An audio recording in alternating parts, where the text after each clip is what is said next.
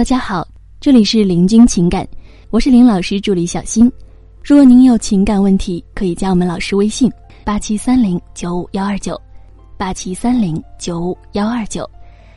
最近呢，有学员问老师说：“老师，我感觉我太热情的时候啊，这个老公啊就对我是不理不睬的，甚至我和他说话要说好几遍才回答我，弄得我现在呢也是对他冷冷的。哎，结果呀。”他又来找我说话了，可是说不了几句啊，又冷冷的了。老师，这个冷的度到底该怎么把握呢？老师啊是这么回答的：在男人的五大弱点当中，有一个叫做好奇心。当你每天对他很热情啊，他就失去了这份好奇心，因为他想都不用想就知道你几点会打电话给他。他回家，你会问他什么？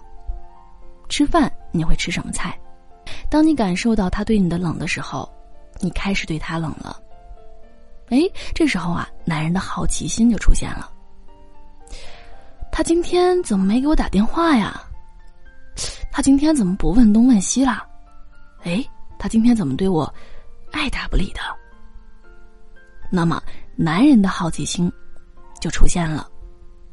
他也会因为这份好奇心来探究你，到底怎么了。那么，一旦你的回应呢和以前一样，哎，男人啊就会瞬间失去好奇心，继续对你冷起来。那么，我们就想知道，这个度到底应该来怎么把握呢？那我们说，当你冷他时，你应该拥有自我充实感。什么意思啊？自我充实感，我们。说简单一点，就是你能自己满足自己，啊，男人如果给予你关注，你会更开心；但是他如果不给予你关注呢，你依然能很开心，你不需要别人来开心。举一个自我充实感很强的例子啊，比如说有个小孩儿，哎，他天天呢喜欢玩这个奥特曼的玩具，你每次见到他的时候，他都在玩这个玩具，那你是不是第一时间就有了？非常强的好奇心呢，哎，这个玩具有这么好玩的吗？当你过去和他一起玩了一会儿之后，哎呀，你发现一点意思都没有啊，于是呢，你就失去了好奇心去做你的事儿了。但是当你再遇到这个小孩的时候啊，他依然在那玩这个玩具，这时呢，你的好奇心又被点燃了，不过这次不是好奇玩具，而是好奇这个小孩儿。他怎么能够玩这个没意思的玩具玩这么久啊？还能玩的这么开心？啊，你这个时候呢，已经是被小孩深深的吸引住了。这个呢，就叫做自我充实感很强。他不需要依靠别人变得开心，但是如果有别人和他一起玩呢，他就会变得更开心。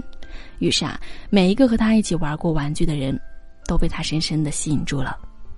所以呢，当你有所求的去做某事的时候，往往很难达到你想要的结果，而当你沉迷在你的爱好和你的世界里的时候，会吸引来别人的注意，那么往往呢就会达成你当初想要的结果了。